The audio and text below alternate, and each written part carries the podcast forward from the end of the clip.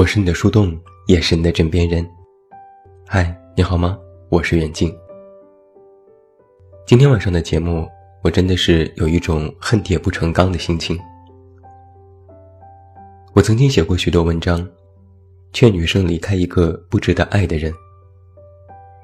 我说，如果你发现在爱里你一点存在感都没有，对方拿你不当回事儿，是你可有可无。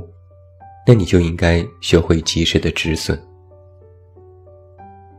在我的理解里，对方都不爱你了，你还死心塌地做什么？不是给自己找气受吗？但曾经就有读者对我说：“我知道啊，道理我都懂，可我就是放不下。”我以前理解不了，哪里会有这么傻的姑娘，明明一身伤，却偏要心怀希望。后来我才发现，还真有。比如上周，就有一个姑娘来找我。她说：“我不知道和谁说这些事情，所以只能找树洞倾诉了。”姑娘有一个男朋友，男友毕业之后去了成都工作，两人异地，渐渐的疏远冷淡，提出分手。理由是男生更喜欢理科的女生。分手也分了，拉黑也拉了。可这男的过段时间又来加她，依然每天聊天。姑娘暑假的时候，两个人还像情侣一样见面、逛街、吃饭、喝酒、爬山。姑娘说：“我们复合吧。”男生说：“不，等你毕业再说吧。”男生在微信上发誓说：“对姑娘是真心的。”从来没有骗过她，特别喜欢她。但没过几天，就告诉姑娘说，自己又喜欢上了一个一起打羽毛球的女生。反正就是三天好，两天歹。这几天说喜欢你，对你是真心；过几天就说喜欢上了别人。然后再过几天又继续来聊天，像是什么事都没有发生过。姑娘对我说：“我的朋友们鉴定这男生是二十四 K 纯渣男，说他神经病，心里有问题，这种人根本不值得留恋。但我就是不死心。”他还给我发来一些截图，里面都是他们的一些对话。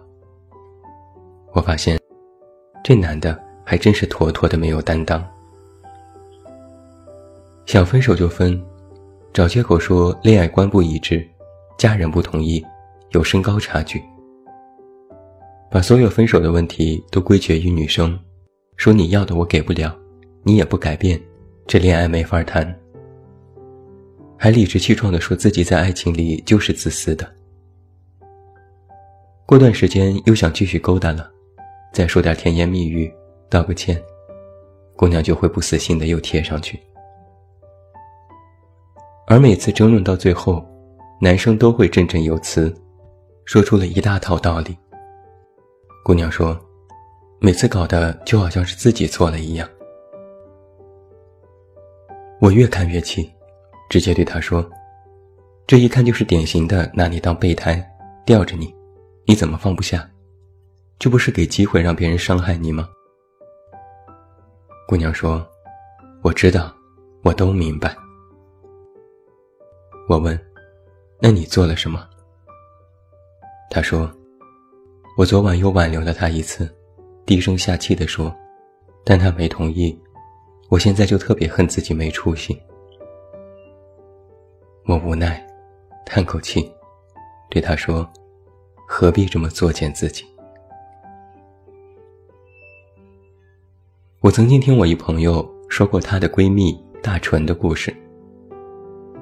大纯。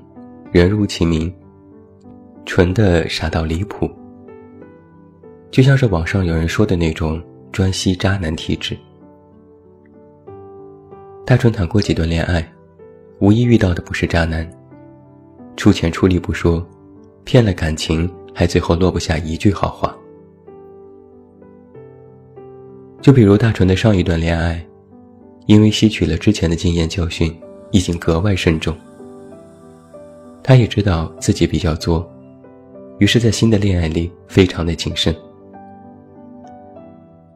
男生是他的前同事，一开始两人关系还比较稳定，男生对他也不错。后来两人同居，男生说：“我们将来一定会有自己的房子的，所以我们要从现在开始攒钱。”大纯也表示同意。于是他的薪资用来交房租，男生的薪资攒下来用来买房子。而从这时开始，事情就变得渐渐有些不对了。男生的工作很忙，每天加班到很晚，大川包揽了所有的家务，给男生做饭洗衣，不让男生干一点活，怕他累着。一开始男生还挺开心的。可慢慢的，他的性子就变了。回到家也铁青着脸，动辄嫌弃饭菜难吃，也不再陪大春逛街，经常和他大吵大闹，一吵闹就要分手。男生说：“我每天累死累活养活你，哪有时间陪你做这些无聊的事？天天说喜欢和爱，你到底烦不烦？”于是大成就真的以为是自己的问题。不敢争论，不敢说重话，越来越卑微，也特别害怕男生离开。可越是这样，男生越是变本加厉，还动手打了他。这下大纯的朋友们就不让了，听完他的哭诉，纷纷要去找男生理论。可大纯拦着说：“别，我才刚过了几天安生日子，你们别添乱。”后来，大川发现男生和别的女生发暧昧信息，忍不住去质问。男生丢下一句：“对，我就是喜欢上别人了，你发现了也好，就不用我主动和你说了。”两天时间，男生把家里凡是他出钱买过的东西都搬走了：电视机、洗衣机、沙发、台灯，各种小物件。甚至床上的床垫，因为男生曾经付过一半的钱，也都要拉走。大成哭着问：“你把床垫拿走了，我睡哪里？我总不能睡硬板吧？”男生说：“睡呗，你不总腰疼，这正适合你。”交往一年多，男生就是在同居的时候买过一点东西，剩下的支出都是大成的。等到分手之后，大春才想起来，这段时间，男生没有共同负担过一分钱的房租。朋友们都痛骂男生渣，告诉大春，这男的明显就是最开始留一手，想好了要利用你。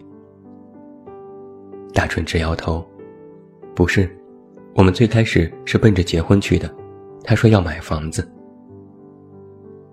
朋友直叹气。你怎么就看不清？这哪里是恋爱，这分明就是做苦力。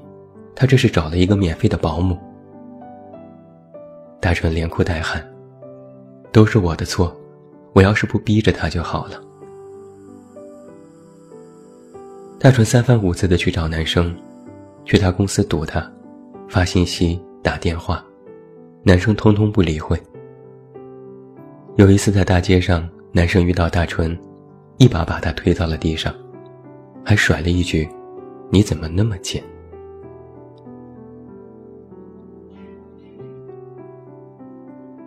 在电视剧《欢乐颂》当中，曲筱绡说过一句经典的话：“邱莹莹喜欢应勤，但这男的渣。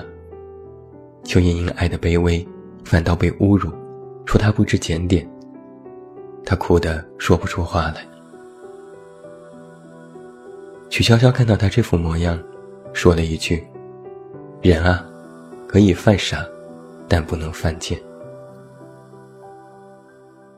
在感情当中，很多姑娘就特别像邱莹莹，记性差到不行，好像是完全忘记了当初那个男的是如何伤害自己，如何看低自己，也忘记了自己在爱情里吃了多少苦，受了多少伤。光是记得那个男的曾经说了一句“我喜欢你”，光是记得那个男的曾经对自己的那么一点点的好，只看得见对方给予你的好，却看不见对方的伤害。认定感情里的某个人，哪怕被伤得遍体鳞伤，也要挽留，也要低头，就差跪下来说：“求求你，不要离开。”但是姑娘们也知道，自己的痴情和卑微或许换不来那个人的停留，但就是不死心，就是不甘心，就是想着，如果改掉所有对方口中的坏毛病，那个人就能继续爱。但实际上，向来用卑微去维系一段感情的，到头来都是精神虐待。我曾经不理解，怎么有些姑娘就这么傻？明明一看就知道那个人是渣男，根本不值得去爱，干嘛非要死乞白赖的去倒贴？还是一朋友的话解开了我的困惑。他说。就是因为习惯了这种感情模式，总觉得自己不够好，总觉得自己配不上，才想要抓住一点渴望就成为救命稻草。爱的越多，越是求而不得。这点道理，所有人都明白。可就是做不到，就是放不下，就是心里一直牵挂。哪怕那个人口口声声说都是你的错。慢慢的，也真的会认为是自己的问题。唉，真的是想恨铁不成钢的把这些傻姑娘们都骂醒。上周有一个热门事件，明星张雨绮在某档节目当中的一段话引起了热议。在节目当中，张雨绮这样说：“我自己认为。”就应该男的追女的，你父母把你养这么大，如花似玉，小心翼翼，谁希望你会特别主动的去追求一个男生？这话是否绝对，我们暂且不论，但这话中的有一个点却特别对，就是，你父母把你养这么大，是让你随随便便被一个不爱你的人伤害的吗？好多次都能选择放弃。选择离开，但因为一句话、一个笑容就能缴械投降，立马破功。好多次都发誓，再也不会让那个人伤害自己，再也不会理会那个人的暧昧。但只要那个人发一句“在吗”，或者是我喜欢你，就能把之前的决心都忘得一干二净。昨天有个读者问我。远近，你说一个男人对你哭是真心的吗？我之前还在犹豫，可今天得到了证实，这都是他的戏码。我说，这怕不是个戏精吧？他说，垃圾食品特别好吃，渣男自带迷人魅力。但是我也奇怪了，很多姑娘，也算是有才有貌，有高等学历。有正常工作，四肢健全，三观很好。虽然或许普通，但也不是什么任人践踏的角色。怎么到了爱里，就能变得如此卑微？就像是一条狗，那个人吹个口哨，喊个名字，巴巴的就跑了过去。有人也在问，那个人到底有什么魔力，有什么了不起？他凭什么就可以这样伤害你？答案只有一条，不就是仗着你喜欢他吗？在爱里把对方供上了神坛，让他真以为自己能够呼风唤雨、无所不能，以为自己爱得多么伟大，实际上都是放纵了自己的任性和跋扈，让他可以有机会伤害你。我厌恶渣男。说过许多批判他们的话，但是今天，我也特别想骂醒那些在爱中的傻姑娘。我真是心疼，也是恨铁不成钢。